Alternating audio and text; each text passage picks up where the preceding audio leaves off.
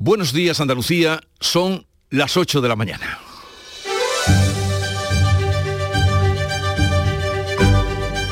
En Canal Sur Radio, La mañana de Andalucía con Jesús Vigorra.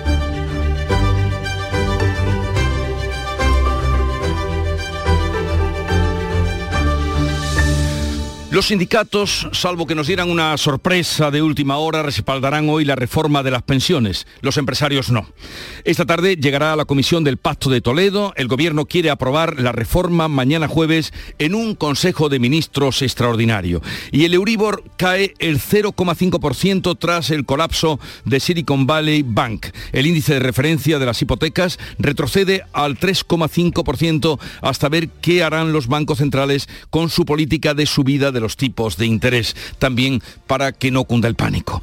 La Junta reunirá en breve a los sindicatos para negociar el compromiso del Ejecutivo andaluz de destinar el 25% del presupuesto de salud a la atención primaria. Es una de las medidas incluidas en el acuerdo que firmó esta semana el presidente con los agentes sociales. Y cumbre hispanolusa en Lanzarote. España y Portugal quieren impulsar la infraestructura para transporte del hidrógeno, transportar el hidrógeno verde que partirá desde Andalucía. Mientras en el Congreso Congreso se rechaza la reforma de la ley Mordaza, un texto impulsado por el PNV con el apoyo del PSOE y Unidas Podemos, que vuelve al cajón por la oposición de Esquerra y de Bildu. Estados Unidos acusa a Rusia de derribar un dron, su dron, que sobrevolaba el Mar Negro. Moscú sostiene que el aparato cayó al mar sin que ninguno de sus aviones lo tocara. De estas y otras noticias, enseguida les vamos a ampliar la información. Ahora el tiempo. La mañana de Andalucía.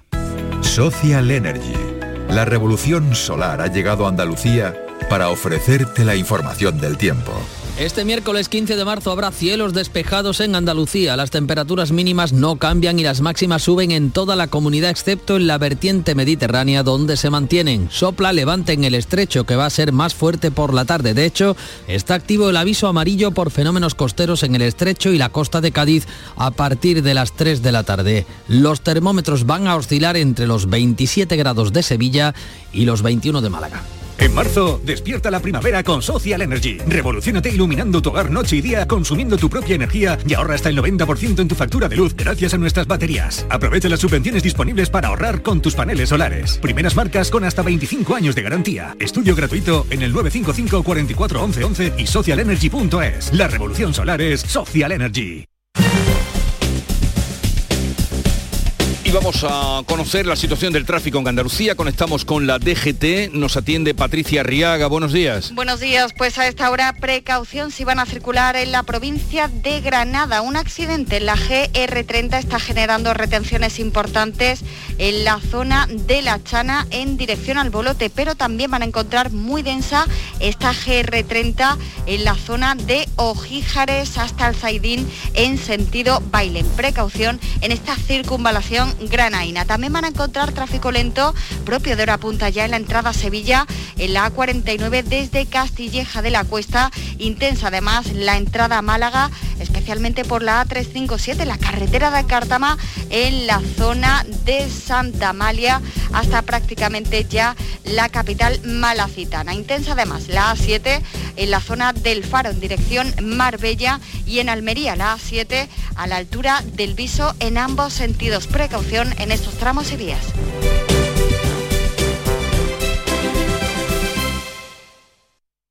La vida es como un libro y cada capítulo es una nueva oportunidad de empezar de cero y vivir algo que nunca hubieras imaginado. Sea cual sea tu próximo capítulo, lo importante es que lo hagas realidad. Porque dentro de una vida hay muchas vidas y en Cofidis llevamos 30 años ayudándote a vivirlas todas. Entra en cofidis.es y cuenta con nosotros. Buenos días, soy la doctora Cantanaya. Le voy a explicar el procedimiento que vamos a realizar. No, no, eh, no se preocupe. Tiene usted toda mi confianza. Porque para mí es como si fuera mi hija. Que lo sepa. Mi hija. mm, ya. Va- vale. Extra Día del Padre de la ONCE. El 19 de marzo, 17 millones de euros. No te quedes sin tu cupón. Cómpralo ya. Extra Día del Padre de la ONCE. Ahora cualquiera quiere ser padre. A todos los que jugáis a la 11, bien jugado. Juega responsablemente y solo si eres mayor de edad. En cofidis.es puedes solicitar financiación 100% online y sin cambiar de banco. O llámanos al 900 84 12 15. Cofidis, cuenta con nosotros. En Canal Sur Radio, la mañana de Andalucía con Jesús Bigorra. Noticias. Las pensiones. Hoy se habla de las pensiones, mientras que la gente se pregunta quién las pagará, cuándo las cobraré, si el PC sigue a ese ritmo, también seguirán subiendo. En fin, la reforma de las pensiones del gobierno que llega hoy a la Comisión del Pacto de Toledo con el respaldo de los sindicatos y el rechazo de la patronal. Manuel Pérez Alcázar. UGT y comisiones obreras respaldarán esta mañana la reforma que el gobierno ha pactado con Bruselas y que esta tarde se va a votar en el Congreso. El secretario general de UGT, Pepe Álvarez, pide a los partidos políticos que apoyen la reforma y al PP que diga lo que piensa. Yo animo al Partido Popular a que sea honesto con los ciudadanos y que diga la, lo que piensa, la verdad, no que es un parche, eh, sino que diga, oiga, mire, no me gusta por esto y por esto y yo haría esto y esto y esto que creo que es lo que, lo que, lo que corresponde y lo que es honesto. Empresarios y autónomos se descuelgan del acuerdo. El presidente de la COE, Antonio Garamendi, acusa al ministro Escribá de no decir la verdad con la propuesta. No nos parece el, el, el, camino, no nos parece que es serio y menos que se quiera acusar a, a, ninguna parte cuando el que no quiere hablar es que estaría obligado a, a sentarse a la mesa y explicar las Pero cosas. entonces acusa al ministro de mentir. No dice la verdad. La Junta considera la reforma un atropello a la generación actual. La consejera de Empleo, Rocío Blanco, ha señalado en estos micrófonos que el proyecto del Ejecutivo no resuelve la sostenibilidad del sistema, solo el problema que tiene el Gobierno para desbloquear el cuarto pago de los fondos Next Generation. ¿Qué se tiene que hacer? Pues se tiene que decir la verdad para empezar a, la gente. Eh, este planteamiento que están haciendo no garantiza la sostenibilidad del sistema, sino más desequilibrio. Y tenemos que mirar a otros países de la Unión Europea, que una parte la, paga son, unos planes de pensiones por parte de las empresas y otros pues lo paga la, la seguridad social, pero no recae toda la, toda la carga sobre el sistema público de seguridad social. Una vez ratificada en el Congreso, el Gobierno pretende aprobar mañana la reforma en un Consejo de Ministros extraordinario. Acuden a esa reunión y eh, todos al menos coinciden en que el sistema se hace insostenible y que necesita un cambio. Vamos a otro asunto, el Euribor y las bolsas que están dando un respiro tras el colapso del banco Silicon Valley. Paco Ramón. El índice de referencia de las hipotecas eh, cae casi medio punto, pasa del 3,9 al 3,5 ante la incertidumbre que podría obligar a los bancos centrales a repensar su actual estrategia de subida de tipos de interés para combatir la inflación. El Banco Central Europeo ha asegurado que las entidades de la eurozona tienen solidez para afrontar una crisis como la que ha generado el colapso de los dos bancos estadounidenses, como ha asegurado también la ministra de Economía, Nadia Calviño, sobre los bancos españoles. El Banco Central Europeo considera que se trata de un acontecimiento único e idiosincrático, que los bancos europeos tienen un alto nivel de liquidez y de reservas de activos de alta calidad, lo que aumenta su solidez y confianza en este momento. Los bancos españoles muestran una buena situación de liquidez, tanto en el corto plazo como de manera estructural, con unos niveles de liquidez comparativamente mayores a los de otros países.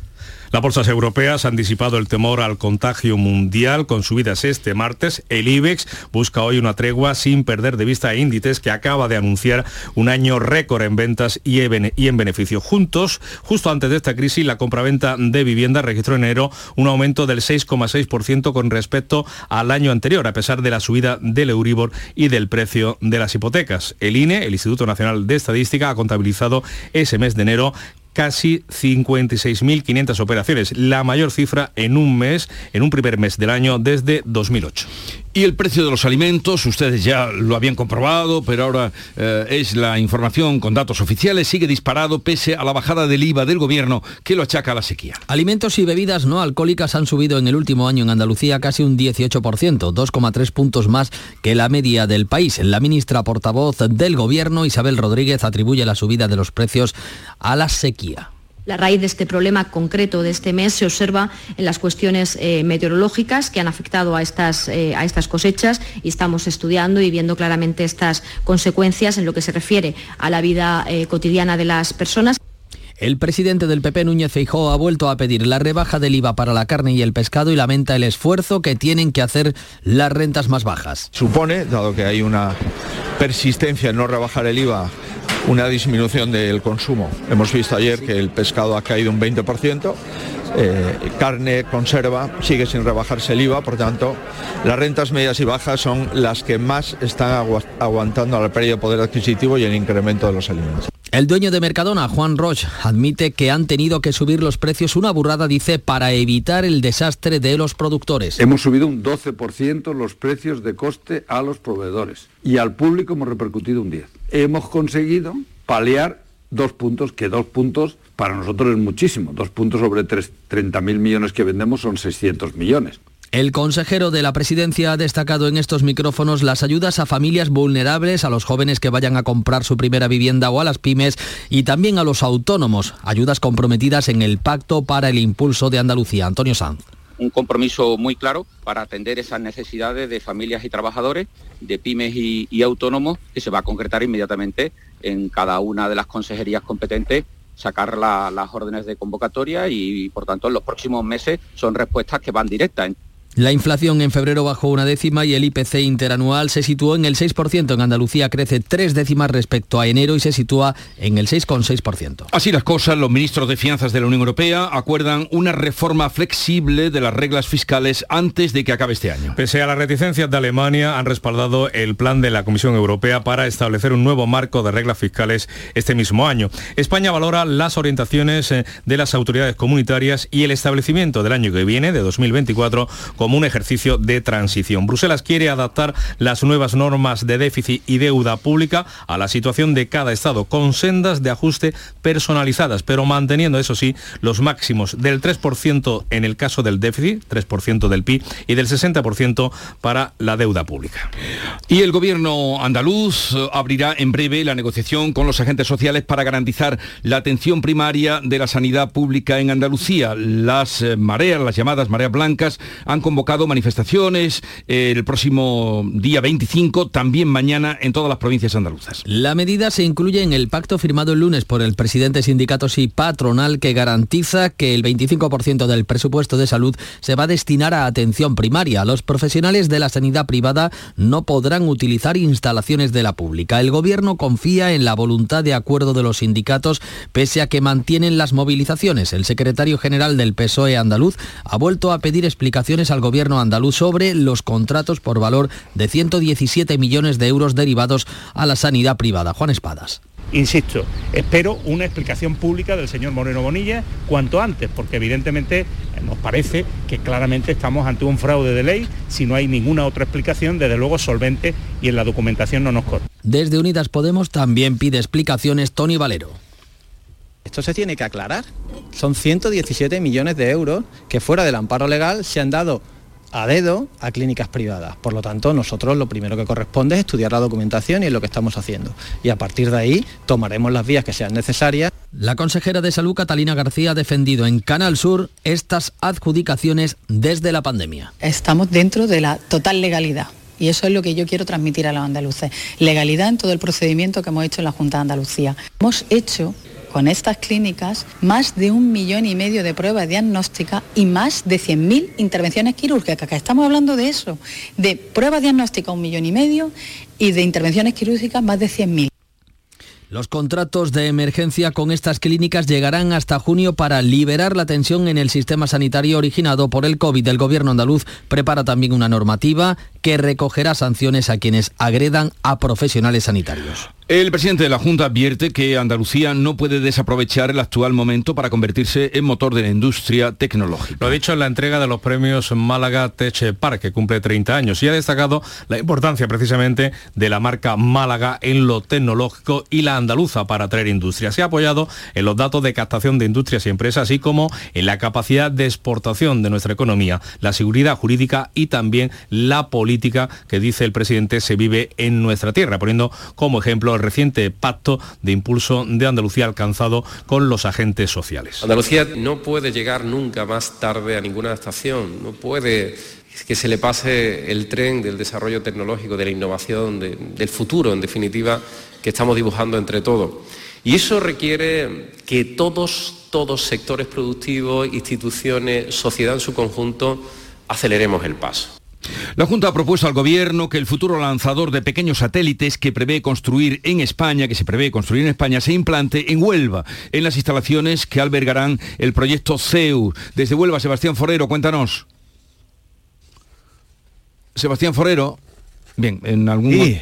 Adelante, cuéntanos. Lo ha revelado Jesús, como te comentaba, el consejero de Universidad, Investigación e Innovación de la Junta durante la visita al recinto del Instituto Nacional de Técnica Aeroespacial, donde se construye un innovador centro de experimentación y certificación de aeronaves no tripuladas, el conocido, como sabes, como Proyecto Zeus. El consejero José Carlos Villamandos pues, ha destacado la importancia de este centro. Estas instalaciones, que son unas instalaciones únicas en Europa, que van a ser un punto de atracción tanto para todo el sector aeroespacial, tanto en la parte civil como en la parte militar y por el que desde luego de la Junta de Andalucía hacemos una gran apuesta. La construcción del complejo de producción de biocombustibles de CEPSA en Palos de la Frontera en Huelva entra en la unidad aceleradora de proyectos. El Consejo de Gobierno de la Junta impulsa así una iniciativa que supondrá la creación de 230 empleos y que cuenta con una inversión de más de mil millones de euros. Va a producir combustible a partir de aceites residuales. Jorge Paradela, consejero de Industria. Aceites de cocina, de uso agrícola, que ya no tienen valor y permiten incorporarse a un proceso eh, muy novedoso de producción de biocarburantes, eh, eh, especialmente dedicados a la automoción, pero también a la aviación y al transporte marítimo.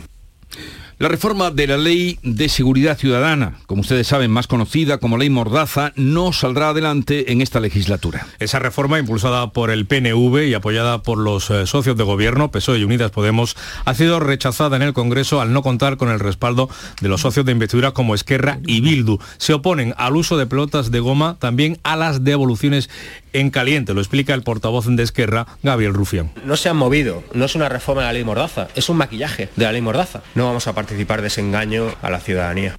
Los socialistas aseguran que todos los inconvenientes que Esquerra y Bildu están poniendo ahora o veían en la derogación ya estaban negociados. Le responde Pachi López. Habíamos acordado y cambiado todo de la ley Mordaza. Lo demás son excusas. Excusas. Podemos ha apoyado esa reforma, pero culpa a los socialistas de no haber dado más margen a los socios de investidura para alcanzar un acuerdo pleno. El PP se congratula porque va a seguir en vigor la ley de seguridad ciudadana aprobada por el gobierno de Rajoy dijeron no a esa reforma y también a la eh, investigación, a la que se forme una comisión de investigación en el Congreso para el caso Tito Berni. Esquerra Republicana y Bildu han rechazado la comisión de investigación que ha propuesto el PP. Tampoco han conseguido crear una comisión sobre la supuesta corrupción en la contratación de obras en cuarteles de la Guardia Civil, por lo que este asunto se va a abordar en las comisiones de Interior y de Calidad Democrática. Son comisiones de carácter ordinario, con lo que el exdiputado socialista conocido como Tito Berni no tiene obligación de comparecer. La portavoz del PP, Cuca Gamarra, acusa a los socios de investidura del gobierno de salvar al PSOE de cualquier investigación. El discurso de Pedro Sánchez sobre la corrupción es tan fake, tan falso, tan mentira como el discurso sobre el resto de su política. En el caso Cuarteles, Asuntos Internos alertó del incremento de los contratos adjudicados al empresario Ángel Ramón Tejera, alias Mon, vinculado al caso mediador, y lo hizo en 2017, cuando aún gobernaba el PP. Caso Madeja, otro asunto. La condena a cuatro trabajadores de Adif cierra el enjuiciamiento de una macrocausa de sobornos a funcionarios. Termina el proceso judicial con 36 eh, condenados a cárcel y medio centenar de absoluciones en la Audiencia Nacional. El caso Madeja, sobre la trama de sobornos a funcionarios públicos y altos cargos de la administración diseñada por la empresa sevillana Fitonovo, ha concluido mm, con cuatro nuevos condenados, en este caso a tres años de prisión. Se trata de tres antiguos directivos y un técnico de la sociedad pública Adif el administrador de infraestructuras ferroviarias, condenados por participar en el amaño de contratos cobrando cientos de miles de euros y recibiendo regalos durante más de una década. La Fiscalía Europea archiva el caso sobre la presunta malversación de fondos europeos en el contrato de suministro de mascarillas en el que participó el hermano de la presidenta de la Comunidad de Madrid. En el contrato para la adquisición de 250.000 mascarillas FFP2 y FFP3 por un millón y medio de euros participó el hermano de la presidenta Díaz Ayuso Ayuso. Según la Fiscalía, no concurren indicios suficientes de la comisión de un delito y no ha quedado acreditado que el precio abonado por las mascarillas fuera desproporcionado, atendida la calidad del material ofertado y entregado. También queda acreditado que el transporte fue abonado por la empresa adjudicataria y no por la Comunidad de Madrid. Son las 8, 20 minutos de la mañana. La mañana de Andalucía. Hola, hijo. ¿Cómo te van las cosas? Dice mi mujer que trabajo demasiado y que tengo mucha tensión acumulada. ¿Tensión? ¿Y tú qué has hecho? Yo, garbanzos. Mmm, garbanzos. Anda, siéntate y come. Legumbres la pedriza. Tómate tu tiempo. Cercanía. Las historias que pasan en nuestra tierra. Andalucía en profundidad. Actualidad. El cafelito de siempre. Así es la tarde de Canal Sur Radio con Mariló Maldonado. Tres horas para disfrutar de una radio emocionante. Andalucía, son las 3 de la tarde. La tarde de Canal Sur Radio con Mariló Maldonado. De lunes a viernes desde las 3 de la tarde. Más Andalucía. Más Canal Sur Radio. En Canal Sur Radio, la mañana de Andalucía con Jesús Vigorra. Noticias.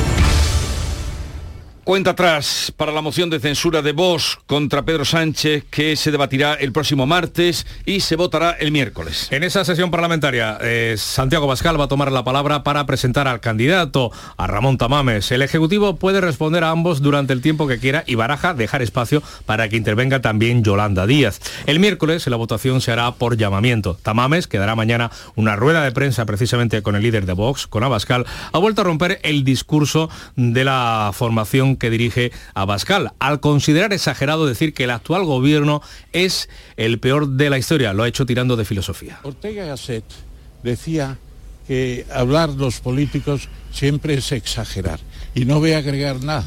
Es decir, en política siempre hay una tendencia a destacar, a subrayar, a, a poner tinta roja para llamar la atención de algunas cosas. Es un método digamos, dialéctico usual y no tiene nada de extraño que se haya empleado alguna vez. No... Iván Espinosa de los Monteros, el portavoz parlamentario de Vox, ha recordado precisamente cuál es el objetivo de esta moción. Lo que viene el señor Tamames a proponer, que le recuerdo que no es un programa de gobierno, sino la disolución de las Cortes y la convocatoria de elecciones generales. Bueno, como dice un colaborador nuestro, José María de Loma, a Ramón Tamames solo le hace falta ya salir en el ola. La justicia italiana pone al hijo de Juana Rivas bajo la protección de su padre, Francesco Arcuri, después de que el pequeño haya declarado que la madre de Maracena le chantajeaba para que acusara en falso a su padre. La sentencia, según publica el diario El Mundo, otorga la custodia del niño de 8 años en exclusiva a su padre. El documento certifica cómo la madre de Maracena, a quien Italia mandó a recibir tratamiento psicológico desde 2018 por su funcionamiento mental patológico y por confundir sus intereses con los de sus hijos, continúa tratando de inducir a sus hijos contra su padre. Además, llegó a chantajear al niño para que éste le enviara mensajes denunciando falsos abusos de su padre sobre él, retocando mensajes de móvil con la amenaza de que, si no lo hacía, ella iría a prisión.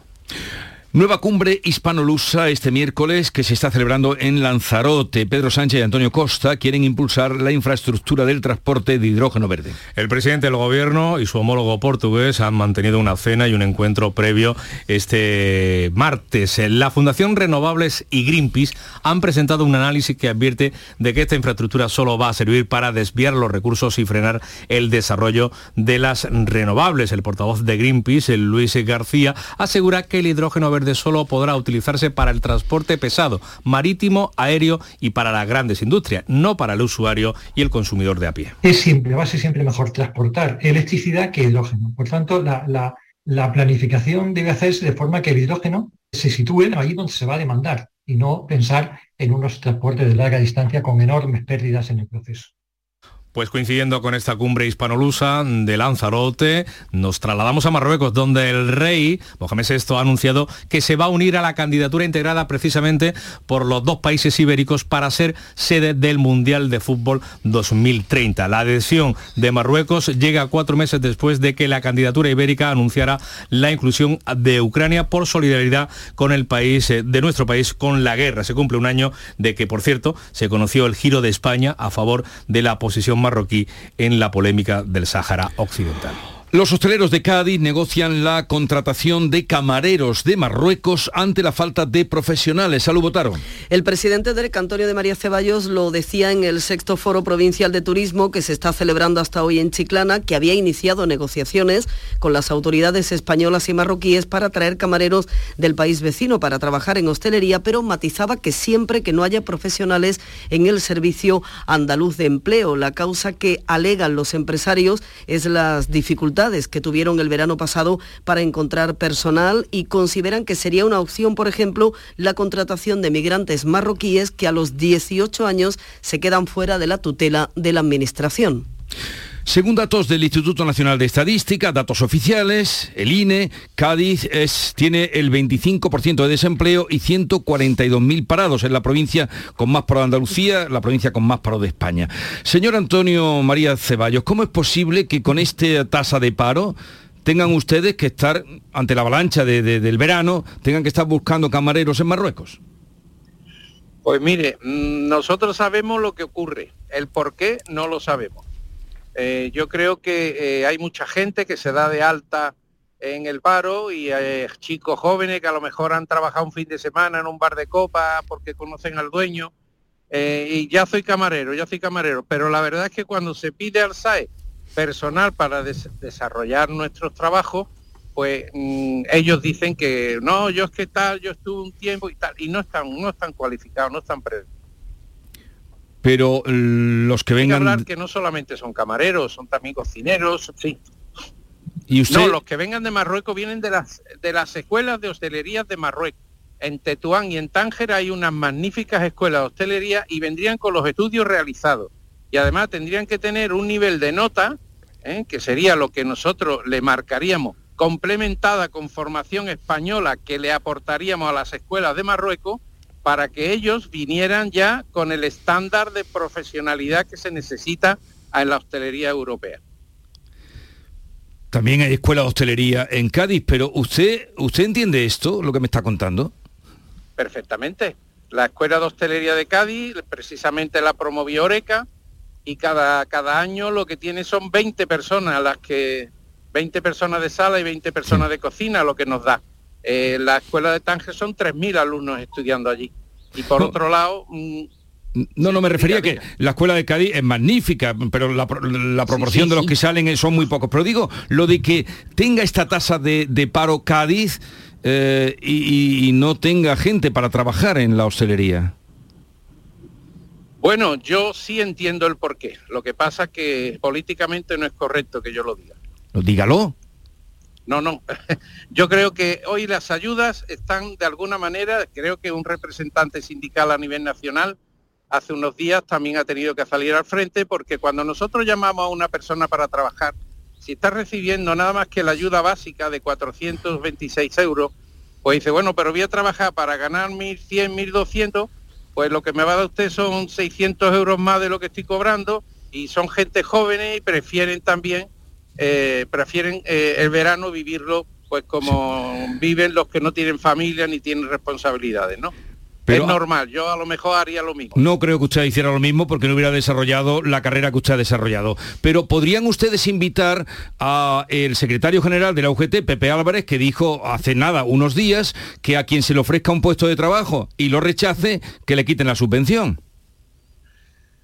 Bueno, luego ha matizado lo que ha dicho, mm. pero mm, algo, algo habrá que hacer. Nosotros preferimos, una de las grandes virtudes que tiene Andalucía es que cuando vienen mm, los ciudadanos españoles del resto de, de, la nación y vienen aquí se encuentra que todo el personal es autóctono, se maravillan, porque todos sabemos, si vamos a Madrid, a ver quién encuentra un camarero español en Madrid, ¿eh? o un cocinero, y, y las cosas están como están. Esto nos está llegando a nosotros. Yo creo que en principio lo que tenemos es que tratar primero de coordinar bien todas las necesidades de los sectores, porque mire, yo pertenezco también a la Confederación de Empresarios y es que el mismo problema lo tienen los restos de presidentes de las organizaciones. Es que faltan conductores de camiones, faltan en el, en el sector de la construcción, en el sector del metal. Es que faltan gente joven un estudio que hizo Madrid, porque el problema no es de la provincia de Cádiz, es de toda España, también estoy en, en el Comité Ejecutivo Nacional, resulta que hicimos un estudio para ver esto porque era así, que no teníamos gente joven interesada. En 10 años hay 2 millones menos de jóvenes en España. Pues claro, lógicamente eso era lo que venía, digamos, a ir ocupando los sitios que se iban quedando vacíos. Ahora no tenemos esos 2 millones de jóvenes. Bueno, Al- Antonio, hay que hacer. tengo eh, algo hay que hacer, como usted dice. Antonio María Ceballos, presidente de la patronal de los hosteleros de Cádiz. Oreca, gracias por estar con nosotros. Buenos días y a ver qué pasa con todo esto. Un saludo. En fin, también quiero decirles que la plataforma de contenidos eh, bajo demanda Canal Sur Más cumple hoy un año. Luego hablaremos de ese asunto a partir de las nueve y media. En la mañana de Andalucía de Canal Sur Radio, las noticias de Sevilla. Con Araceli Limón. Saludos, muy buenos días. Los bares podrán abrir en la madrugada del Viernes Santo hasta la una y media de la madrugada y reabrir a las seis de la mañana. Habrá excepciones que podrán estar abiertos toda la noche para vender churros o café. Enseguida le ampliamos esta noticia, es el acuerdo al que han llegado el ayuntamiento y los hosteleros, pero les contamos también que en estos momentos continúan los 5 kilómetros de retenciones en la entrada a Sevilla por la carretera de Huelva. Hay otros 2 kilómetros en la autovía de Coria y un kilómetro en la subida al Centenario sentido Huelva. El tráfico es muy intenso en todos los accesos a la ciudad y en la ronda urbana norte a la altura de San Lázaro. Hoy los cielos están despejados y van a subir las temperaturas máximas. Está previsto que se alcancen los 28 grados en Écija y en Morón y 27 en Lebrija y la capital. A esta hora tenemos 12 grados. Soy ingeniero de puentes y caminos y la verdad es que mi último puente es una obra maestra. Con vuelos desde solo 30 euros con Vueling le pedí dos días a mi jefe y me llevé a la familia también. Vamos, así cualquiera se hace un puente. No esperes más y móntate tu puente desde solo 30 euros con Vueling. Consulta condiciones en nuestra app. Llega el momento más esperado de las letras sevillanas. Del 22 al 26 de marzo, Tomares celebra su decimocuarta Feria del Libro, la primera gran cita literaria del año en España. Cinco días en los que Tomares reúne a los mejores escritores del momento. La gran fiesta del libro, con más de 120 autores, 30 presentaciones, actividades infantiles, librerías y editoriales. Ayuntamiento de Tomares. Tomares como a ti te gusta. Cada noche a las 10, Canal Sur Radio te acerca a la Semana Santa. El llamador. El Ayuntamiento de Sevilla y la Asociación de Hosteleros han acordado que los bares se cierren en el entorno de la carrera oficial en la madrugada del Viernes Santo a la una y media. Es decir, media hora más o media hora después que el año pasado. Podrán reabrir a las seis de la madrugada, excepto en la calle Alfonso XIII y en la Plaza del Duque, que tendrán que cerrar a la una de la madrugada por la salida de la Hermandad del Silencio.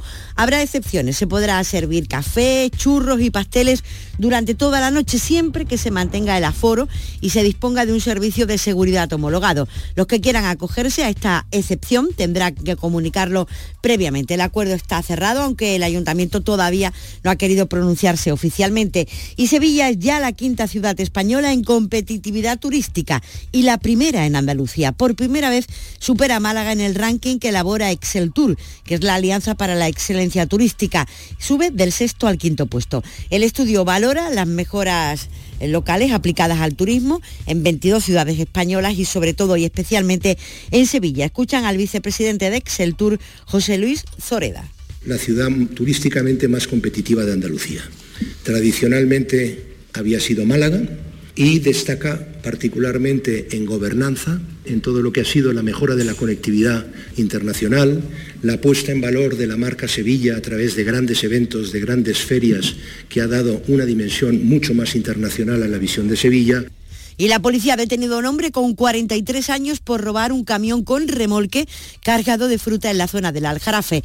El vehículo llevaba GPS y fue localizado cuando circulaba por la zona norte de Sevilla. Al final lo dejó aparcado en una urbanización de la Rinconada. El detenido tiene antecedentes y día importante para el Betis y para el Sevilla que mañana se enfrentan a los partidos de vuelta de los octavos de la Europa League. Nuria Gaciño, ¿Qué tal? Muy buenos días. Muy buenos días. El Sevilla tiene previsto partir hoy a la una y media. El Sevilla rumbo a Estambul, donde mañana va a disputar ante el Fenerbahce esa vuelta de los octavos de la Liga Europa. Lo va a hacer con la renta del 2 a 0 de la ida. Tanto Bono como Niansu han entrado finalmente en la lista, al igual que Fernando y Montiel, que no jugaron en la Liga ante el Almería al estar sancionados. Y hoy por la tarde va a llegar a Sevilla el Manchester United, el rival del Betis. A pesar de que la eliminatoria está muy cuesta arriba, con el 4 a 1 de la ida, los de Pellegrini van a intentar competir en un partido declarado de alto riesgo. Se esperan unos 3.000 ingleses en el Benito Villamarín. Gracias, Nuria. Y el ayuntamiento va a invertir 700.000 euros en el edificio de la jefatura de la policía local de La Ranilla. Se ha conocido después del accidente que tuvo un ascensor de este edificio que dejó heridas leves a dos policías. Y hoy la cantaora Carmen Linares será investida doctora honoris causa por la Universidad de Sevilla y hoy también a las 10 de la mañana salen a la venta las entradas para el concierto de Bob Dylan en Fibes. Serán dos conciertos, el 10 y el 11 de junio.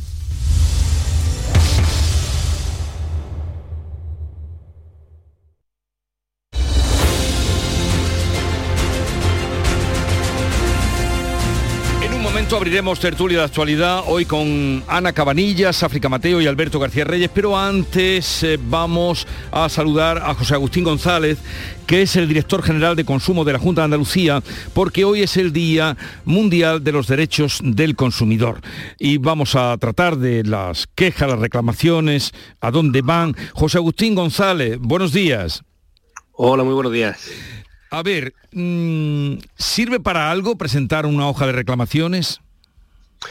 Sí, sí, claro que sirve. Eh, el, procedimiento, bueno, una hoja de reclamaciones en realidad puede tener eh, una, doble finalidad. Por un lado, lo que es la simple queja, es decir, mostrar tu disconformidad eh, por un servicio que te han prestado o por un producto que, has comprado y que no cumple con tu, bueno, con lo que tu- tus expectativas o lo que tú pensabas que a lo que tenía derecho, lo que comprabas o simple o ya una reclamación que es cuando además pues eh, lo que solicitas es una contraprestación.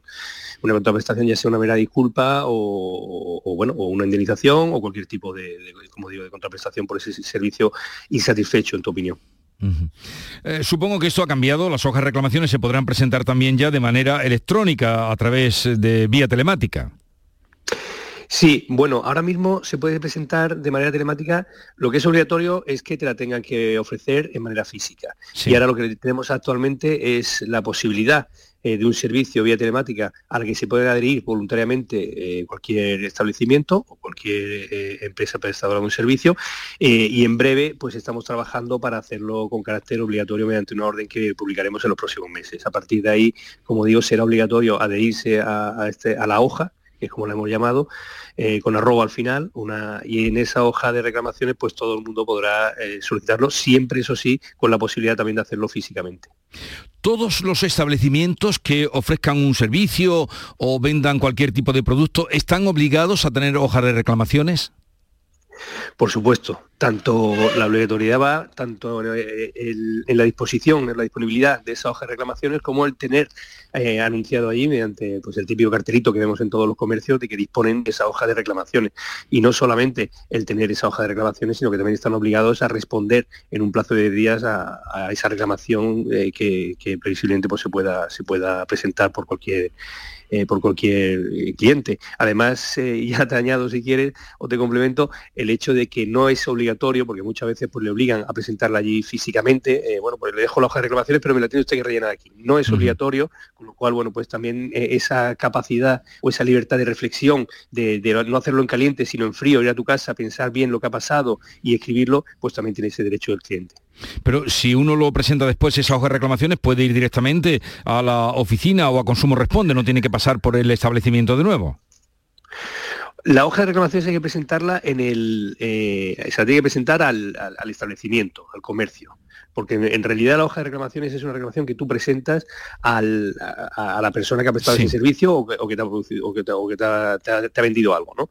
Eh, eh, lo que pasa es que a ti te dan tres copias, una- tú te quedas con dos copias, porque en el caso de que no se cumpla esa obligatoriedad de, de no, de, de no responderte en esos 10 días, o bien tú no estás satisfecho con, con esa respuesta, es cuando la administración entraría eh, a, ver qué- qué ha sucedido. ¿no? Pero en principio la relación de esa hoja de reclamaciones es una relación directa entre eh, comerciante o empresario y cliente.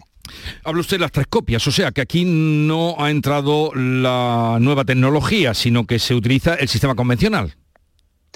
Bueno, como le digo, es que ahora mismo todavía no es obligatorio hacerlo telemático. Sí. Eh, en el caso de que se presente vía tel- telemática, ya, ya es distinto, claro, pero, pero bueno, que se presente vía telemática, ya digo que la hoja de reclamaciones, eh, ahora mismo al ser físico, claro, son tres copias, una se la deja usted al, al establecimiento y se queda y nos quedamos nosotros con dos copias. En el caso de que en 10 días, ya digo, no responda o responda de manera insatisf- insatisfactoria para nosotros, es cuando vamos con la tercera copia a la administración, eh, en este caso a, a la Dirección General de Consumo, ahora sí, ya vía telemática, por supuesto, con total, eh, ya sea física en cualquier oficina de- del consumidor, en cualquier OMIC, en cualquier oficina municipal, o bien vía telemática, por supuesto, que ya sí se puede hacer totalmente, está totalmente disponible, y en ese caso, pues ya es cuando la administración entraría a ver qué ha sucedido, si se ha cometido incluso algún tipo de infracción, o en cualquier caso, pues intentar resolver esa- ese, ese conflicto entre cliente y, y establecimiento. ¿Y qué plazo tiene para responder la administración?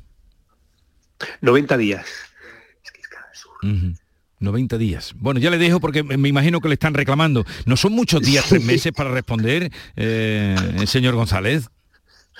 Perdón, dígame. Digo dígame, que si no son muchos días para responder, eh, tres meses. Bueno, eh, vamos a ver, no, no es responder, eh, lo, que, lo que iniciamos es el procedimiento para, para ver qué ha sucedido. Nosotros rápidamente, vamos, nosotros en este caso la Dirección General de Consumo se pone en contacto con la, con la empresa eh, y empieza a, a- bueno, pues ese procedimiento para ver qué, qué ha sucedido o qué puede suceder. Y ya digo, no solamente en ese conflicto, sino también si ha podido o puede existir algún tipo de infracción, con lo cual ya nos iríamos incluso a un procedimiento sancionador en el caso de que exista un- una, una posibilidad de sanción. Bueno, José Agustín González, director general de consumo de la Junta de Andalucía, gracias por estar con nosotros. Un saludo y buenos días. Buenos días, muchísimas gracias. Son las 8.40 minutos, enseguida vamos a la tertulia. Nuestro sueño era revolucionar el sistema alimentario para hacerlo más sostenible y eficiente. Y lo estamos haciendo. Somos de la generación de los que sueñan y hacen. Con los fondos de la Unión Europea, miles de sueños como el de Aura, de Groots Hydroponics se están haciendo realidad. Entra en plan de recuperación.gov.es y haz el tuyo posible. Gobierno de España. Buenos días. En el sorteo del cupón diario celebrado ayer, el número premiado ha sido 16.936 16936 serie 32032. Hoy, como cada día, hay un vendedor muy cerca de ti repartiendo ilusión. Recuerda que este 19 de marzo se celebra el sorteo extra Día del Padre de la ONCE, con un premio de 17 millones de euros. Disfruta del día. Y ya sabes, a todos los que jugáis a la ONCE, bien jugado. En Canal Sur Radio, por tu salud, responde siempre a tus dudas. Hoy hablamos de hepatología, de las enfermedades del hígado, que tienen importantes novedades para su tratamiento gracias al diagnóstico precoz. Esta tarde contamos con el doctor Manuel Romero del Hospital del Rocío, un referente internacional para hablarnos de cómo prevenir y diagnosticar a tiempo estas enfermedades. Y naturalmente tus llamadas en directo. Envíanos tus consultas desde ya en una nota de voz al 616-135-135. Por tu salud, desde las 6 de la tarde con Enrique Jesús Moreno. Más Andalucía, más Canal Sur Radio.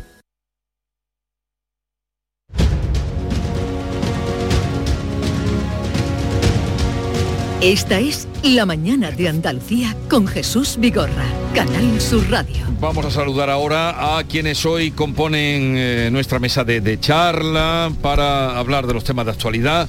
Ana Cabanillas, del Periódico de España. Buenos días, Ana. Buenos días, Jesús. ¿Qué tal por Madrid?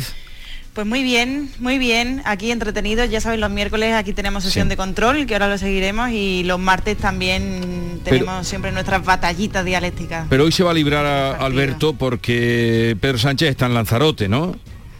Sí, sí, sí. Hoy no, hoy no no- vamos a hacer, no vamos a hacer hoy. La hacemos en Hoy no el- hay presidente. hoy no, hoy te va a librar Alberto. Alberto García Reyes, director de ABC Sevilla, buenos días. Buenos días, ¿qué tal? Está en, está en Lanzarote. Qué alegría. ¿No? De vez en cuando Suerte. está bien, hay que ponerle más viajes al presidente los miércoles. Y también desde elegido está con nosotros eh, corresponsal de Ideal, África Mateo, buenos días. Hola, muy buenos días. ¿Qué tal? Pues nada bien, aquí muy solidarizada con Alberto, que he leído en su periódico hoy que la obra del Puente del Centenario se retrasa hasta verano de 2024 y, y me he acordado mucho de él nada más levantarme. Pero a ver, eh, en, Sí, en muchas Almería, gracias, África, eh, por sí, tu solidaridad. en Almería la portada que vemos hoy en el ABC de Sevilla no se ve. No, en Almería. No, no, pero la de Almería igual, igual, no, sí, porque yo entro en a veces Sevilla también a ver lo que hace Alberto. A ver lo que hace Alberto. la pista, Qué claro. honor, qué honor. La portada de ABC Sevilla hoy es muy buena, eh, de, de fotografía muy buena, luego de contenido, pero la foto es fantástica. Es una portada que va de arriba abajo con el puente atirantado por el que han pasado todos, todos ustedes, el puente del Centenario, del que ya se habla mucho de- a raíz de, de- de- cómo estaba hoy el puente. Pues mira, mm, supongo que la portada ha debido tener efecto porque estaba vacío. Ha, ha dicho la gente, "Ve, ya no tiramos más por ahí. porque no, no había nadie, la verdad. Y, y habla de que la obra del Centenario se retrasa ocho meses. Ocho meses Hasta más. 2024. Han cambiado Por el lo proyecto menos, una vez más, ocho meses más que reconozcan. Exacto. Luego ya veremos. Eh, Por cierto, para cambiar los tirantes, que hay gente que piensa que esta obra mm, es la que va a poner ya los dos carriles nuevos por el lateral Mm, en el no, puente para no. desatascar por fin Sevilla. No, no, esa no está ni, ni en los sueños todavía. Es una infografía de estas como cuando te dan la red completa de metro de Sevilla y te Como te las que tenemos en. Almería, Eso es Alberto. como las de Almería, como las de tantos sitios, una infografía preciosa de un proyecto que no está ni sobre el papel. Esta obra es para cambiar los tirantes, que es Mm. obligatoria por cuestión de seguridad y de mantenimiento del puente. Y yo no entiendo de puentes, pero no es muy pronto para cambiarle los tirantes al puente del Centenario. Tampoco tengo el suficiente conocimiento como para pronunciarme, pero sospecho que sí, que es muy pronto y que el puente en su momento se hizo de una manera, mm, digamos, deficiente. Bueno, siempre ha sido un comentario generalizado en Sevilla que al puente le falta un carril. O sea, cuando nos lo presentaron, nos lo presentaron con un carril más que al final se redujo Sí. y acabó mm, traduciéndose en un carril reversible, Reversible. eh, que es un peligro, una no tiene arcén, si cualquiera se avería en ese puente, el atasco le da la vuelta a Sevilla, porque el puente es un tapón. Eh, el, el- el puente es un, un bodrio desde que se concibió. Hombre, Alberto. No, no, no, ese puente nació pequeño. Es un puente que venía... ¿Qué Ah, diría Borrell si te escuchara? pues, no, pues, la- pues que diga lo que quiera. Esto es lo que pensamos los sevillanos. Ese puente se construyó para la Exposición Universal del 92 como una de las grandes infraestructuras que iban a poner a Sevilla en la modernidad. Y el día que lo abrieron ya hubo atasco, porque nació pequeño. El mismo día. Me acuerdo que cuando vino a presentar el puente, estaba yo en una rueda de prensa que dio él, pero allí en el mismo puente. eh, y entonces un chico, Miguel se llamaba, no me acuerdo del apellido, eh, de Écija le preguntó, Miguel, sí, no me acuerdo, pero bueno, eh, en Canal Sur está trabajando, alto, muy joven él, y le preguntó esto, de- pero no iba a haber dos carriles aquí, y sabe la contestación de él, dice, ustedes siempre están dando buenas noticias. Esa fue, me quedó grabada porque era una manera de sacudir, eh, ustedes Claro. siempre con las buenas noticias, algo así le dijo. Una cosa así como el, a ti que más te da de Pachi López. Ah, ¿no? pues mm, por ahí. Bien, como pasa mucha gente por ese puente, eh, por eso nos detenemos y además no solamente los sevillanos, sino mucha gente que cruza Sevilla ya sabe de qué estamos hablando. Y eh, ya cuando venga mm, África, en respuesta a tu pregunta, cuando venga Javier Rubio, que es experto en puentes, Sí, le sí. preguntaré de los tirantes por qué hay que cambiarlos tan pronto y cómo se cambian los tirantes. Solo sabe todo Javier Rubio. ¿Vale? Pues escucharemos atentos. Vale, así el viernes nos escucha. Oye, eh, Ana, mm, ¿qué pasa con las bicicletas de Almeida? Con la bicicleta de Almeida, bueno, un pequeño lío. Aquí se ha metido en un charco del que yo creo que no se, no, no, no se esperaba el, el- la semana pasada, o bueno, Reyes Maroto, que ya sabéis que es ministra, pero que va a ser ahora candidata en Madrid, prometió que, que iba a hacer gratis la bicicleta, este sistema de bicicletas públicos, de Bicimaf, se llama aquí, como el Servici que hay en Sí. Sevilla, parecido, que iba a hacerlo gratuito para menores de 30, para los menores de 30 años, si llegaba a gobernar, ¿no? La respuesta de Almeida fue que al día siguiente dijo que a tres meses de las elecciones casualmente se le iluminó pues que hasta verano va a ser es un servicio gratuito para todo el mundo. Lo que no se esperaba era que la avalancha fuera tal eh, que reinara el caos, que es que los pobres que utilizaban la bicicleta antes de ese anuncio ya no pueden utilizarla porque está siendo un desastre. Eh, pues los sitios donde en teoría tiene que haber bicicleta ya no hay, eh, ahora han abierto además un, sistema nuevo que es como, como parecido al de las motos de alquiler, que, que, puedes dejar la bicicleta en cualquier parte, ya no tiene por qué ser una estación, con lo cual 500 bicicletas perdidas, dispersas por Madrid, que no se sabe muy bien dónde están. Perdone, Almeida fue a presentarlo, a subirse una bicicleta y no consiguió desenganchar la bicicleta del, de, en fin, es todo como un poco de mortal Luis Filemón, pero bueno, estas promesas electorales, ¿no? Que ya sabemos que siempre conllevan ciertos riesgos. Visto desde, la distancia, visto desde la distancia, es, muy, es de broma todo esto. las cosas que hace Almeida en, el otro día vi también que saltaba en una cama elástica y, cayó de boca afuera. En fin, no sé por qué hace esas cosas. Si vas a desenganchar una bicicleta, hombre, ensaya antes, no sé. Por lo menos no le da ninguna, ningún balonazo a nadie esta vez, Alberto, porque ya... es, que tenemos una variedad, no vean del repertorio. con el ¿eh? deporte. Balonazo en la que cara. que los niños ya se están a correr cada vez que ven al alcalde. Vamos, que mejor de alcalde, que, porque se hubiera dedicado al, deporte de campeón olímpico no lo vemos, ¿eh? No, no, no. Pero, es que yo no entiendo, ahora hablando ya en serio, yo no entiendo este, este ímpetu que hay ahora de los políticos eh, de algunos en especial, el caso de Almeida yo creo que es el caso más claro, por, por el espectáculo, por mm, van a presentar cualquier cosa, van a presentar aquí ahora los nuevos columpios de no sé qué, y se columpia el tío. Alberto, la foto es que Instagram ha hecho mucho daño. Instagram ha hecho mucho daño. A mí eso es una cosa que me llama mucho la atención, no la, no la entiendo, porque los políticos tienen que salir haciendo esas cosas en la... Claro, yo cuando lo dije, pero es que siendo, mm, hombre, revela también el comportamiento de la gente, pero ahora busca tú las 500 bicicletas desaparecidas. No, no, esa es la parte... los Juegos del Hambre en Madrid. Esto también tiene mucho que ver con nuestra condición natural, los españoles, el españolito medio, ¿eh? Como la, desaparición de bicicletas también es para 500 bicicletas desaparecidas. ¿eh? Y ahora los pobres que pagaban su bicicleta no la encuentran, que dice Ana, los que pagan su bicicleta para ir yo creo que pronto nos la encontramos en un mercadillo en el rastro de Madrid, la bicicleta. cada uno Los que pagan tendrán que ir allí. Eh, bueno, ya mm, vamos a ir a otro tema, ya ha ajustado el puente, eh, ocho meses más y, a ver dónde aparece la bicicleta. Eh, hoy... en el puente, a que nos encontramos en Sevilla.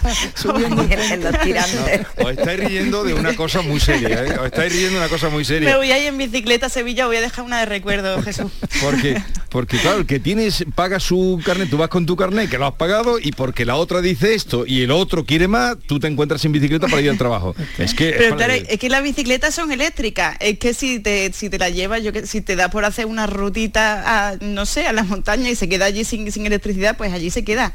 Y es que lo que pasa es que el problema es que la empresa que controla esto tampoco, o sea, no funciona el sistema bien, con lo cual no sabe dónde está. Con lo cual si hay una bicicleta en la montaña, pues allí se va a quedar hasta que alguien la encuentre y, de, y, de, y de parte. Hay que hacer aunque no estemos riendo, hay una parte importante que es la improvisación, que, nunca funciona. Entonces, eso está claro. esto está muy improvisado y, claro, pues ha pasado lo que ha pasado. Propongo un podcast de investigación que se titule ¿Dónde están las bicicletas? ¿Dónde están las bicicletas? De, Almeida. Eh, vosotros sois muy jóvenes, eh, pero mucha gente se está preguntando, ¿mi pensión cuándo la cobraré? Bueno, por eso precisamente que sois jóvenes, quizá os hagáis esa pregunta. ¿Cobraré mi pensión? Porque eh, se habla de que hoy en el Pasto de Toledo, que llevan la reforma a las pensiones, que se van a aprobar seguro mañana en un Consejo de Ministros extraordinario, pero lo que no queda claro es, porque todos coinciden en una cosa, los que saben, o los que yo he escuchado estos días entrevistando, que el sistema es insostenible y que el mecanismo hay que reformarlo. Sí, esto es así, ese es el resumen mm, exacto, Jesús.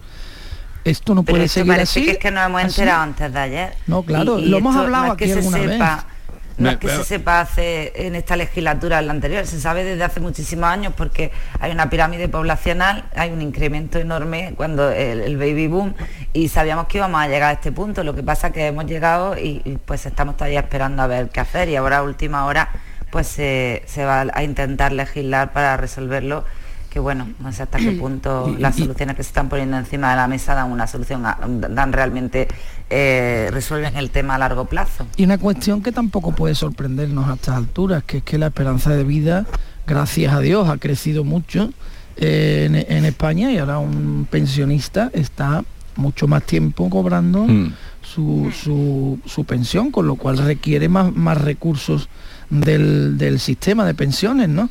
Eh, esto no lo ha medido nadie. No, en, en el- en los últimos 10 años nadie se ha preocupado porque además del, del problema demográfico tenemos una situación de esperanza de vida que hace insostenible el, el- el sistema de pensiones, eh, eh, que además es una paradoja curiosa, ¿no? Que una muy buena noticia genera otra mala no- genera una mala noticia. No, Ujú. Porque que, que suba la esperanza de vida es una noticia extraordinaria. Pero claro, genera un problema que alguien tiene que pensar. Que pagar eso. que al final el- las pensiones, la sostenibilidad es el, el principal reto, yo creo que es el que se, se enfrenta este sistema. Yo tengo 33 años y yo no estoy convencida de que yo vaya para empezar a jubilarme y después a, ganar una pensión cuando llegue, cuando llegue el momento. Pero es que eh, a mí lo que me llama la atención dentro de todo esto es que mm, eh, la Comisión del Pacto de Toledo, hay que recordarlo, ha trabajado muy seriamente durante muchos años. Quiero decir, es que desde la legislatura eh, del Partido Popular se, lleva trabajando en esto eh, y se lleva negociando para llegar a una solución de consenso entre todos los grupos. Y al final ha llegado a escribir que lleva también pues toda esta legislatura, que su principal escollo era el socio de gobierno que tiene dentro, o sea, que tiene al lado, eh, y al final acepta unos términos y unas condiciones, para empezar, que no hacen sostenible el sistema de pensiones, porque ya los expertos están advirtiendo de que el aumento de gastos eh, previsto, recordemos que se jubila el baby boom en los próximos años, que las pensiones, muy importantes, sean ligados al IPC, con lo cual van a seguir aumentando también, eh, y que eh, estas fórmulas que, que- hace para aumentar las, aportaciones a la seguridad social no compensan ni la mitad, o sea, de cada eh, 3 euros que se va a aumentar en gastos, mm, se va a cubrir uno y medio o uno, en función de los expertos a los que, a los que escuches, eh, que ya hay, ya hay organizaciones hablando de este tema. Entonces a mí me da la sensación de que ha sido un pacto muy precipitado, muy precipitado, eh, que Escriba ya ha visto que la legislatura se acaba, porque se acaba, quedan nueve meses, y que tenía que llegar a un pacto como fuera, también presionado por la Comisión Europea para la recepción de fondos, pero ha aceptado unas cosas que hace un año y medio no hubiera, o sea, no hubiera aceptado en ningún caso. Eh, porque es que la realidad es que este sistema es que no se sostiene. Esto es un parche y no es una solución. Ahora sí, las elecciones bien que se podrá vender, pues que ha habido un, un acuerdo. Un acuerdo en el que, por cierto, no están los empresarios, que son quienes van a sufragar gran parte, los empresarios y los trabajadores, porque de, nuestra, de nuestras nóminas eh, aumentará, aumentará el impuesto al trabajo y aumentarán las cotizaciones y lo veremos directamente reflejado. Eh, pero que por la parte empresarial no ha habido el visto bueno, han sido únicamente los sindicatos y Podemos, eso sí, que Mm. Podemos sí que ha tenido aquí, está muy contento. Pero fijaros cómo está Francia también, que está levantada en armas contra, contra el plan anunciado por, por Macron. O sea, que sucede prácticamente lo mismo que, que está pasando No, aquí. pero lo mismo que- no, Hombre, África. yo no, Lo yo- mismo no, me refiero que, que tienen que reformar in extremis eh, su sistema porque tienen los mismos problemas muy similares, pues también frente a, a- a- lo que, a los datos que tenían antes, ahora mismo tienen 1,7 personas trabajando por cada jubilado, cuando hace nada de tiempo tenían 3, entonces es más o menos el mismo problema. Y, y se ha levantado Francia entera. Esto mm, no sé qué contestación va a tener aquí, por ahora se ha quedado en, en la esfera de lo político y de lo institucional, pero la gente en la calle sí que le preocupa este tema, porque al final, mm, bueno, pues todo el Sí, mundo pero espera la- llegar a su Sí, jubilación. pero la gente mientras está cobrando su pensión, que la están cobrando ahora, y con la subida del IPC que se ha hecho este año, lógicamente, porque la subida del IPC, pero sí, sí, el IPC sigue esta marcha, la pueden mantener las pensiones, seguir este paso. No, claro, es que mm, el- el- nos ponen entre la espada y la pared, ¿no? Si no nos aprietan por un sitio, nos aprietan por otro. La subida de- del IPC, claro que hace que las pensiones eh, actuales eh, em, generen una pérdida de poder adquisitivo eh, creo que insostenible para muchos pensionistas, ¿no? Eh, eh, por lo tanto, hay que tomar medidas ahí, pero por otra parte, insisto en que como la esperanza de vida ha crecido tanto, hay el número de pensionistas no baja. se incorporan nuevos pensionistas al, sistema, el mercado laboral tampoco está muy fuerte. ¿Qué va a ocurrir?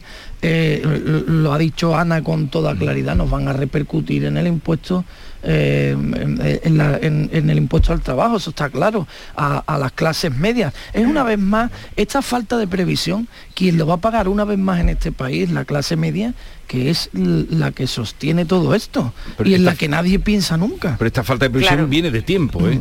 no, Porque claro. que llegábamos mm, los del baby boom que íbamos a llegar, que eso va a ser una avalancha. Sí, los sí. que entran, los que están entrando y los que van a entrar, más añadido los que prejubilan, que todavía se siguen pre- haciendo prejubilaciones. ¿eh? Y sobre todo que, que ahí está la COE que, que se ha plantado y que ha dicho que, que no está de acuerdo para nada, pero tampoco ha, ha hecho ninguna propuesta. Al final es la patronal y algo tendrá que decir. Pues si no le gusta lo que se ha planteado desde el gobierno, seguro que ellos tienen una alternativa mejor. Yo creo que un- una persona como su presidente que cobra 400.000 euros al año tiene que tener ideas maravillosas, pero pues si no, no le pagarían tanto. Entonces yo no veo ninguna propuesta alternativa ni de la COE ni de Feijó, que también lo ha criticado y que ya ha anunciado que va a ir en contra de, la propuesta del gobierno. Es que para, para conseguir la sostenibilidad hay dos patas, ¿no? Una es la del aumento de ingresos y otra es la del control de gastos. Si el gasto está descontrolado porque se ha aprobado una medida de ligar las pensiones al IPC, que es que ese va a ser el gran problema, eh, quiero decir, es que hagas lo que hagas por mucho dinero que metas ahí, es que si, si, si, esa, si ese, ese importe de las pensiones sigue subiendo, es que va a ser muy difícil, muy difícil de compensar. Y al final pues, recaerá sobre los trabajadores, que sí que es verdad que, que yo no sé hasta qué punto se ha hecho Sí. seriamente, pero bueno, en el momento en que mira de- solo a un lado. Vamos a dejarlo ahí, que estamos llegando a las 9 de la mañana y seguimos.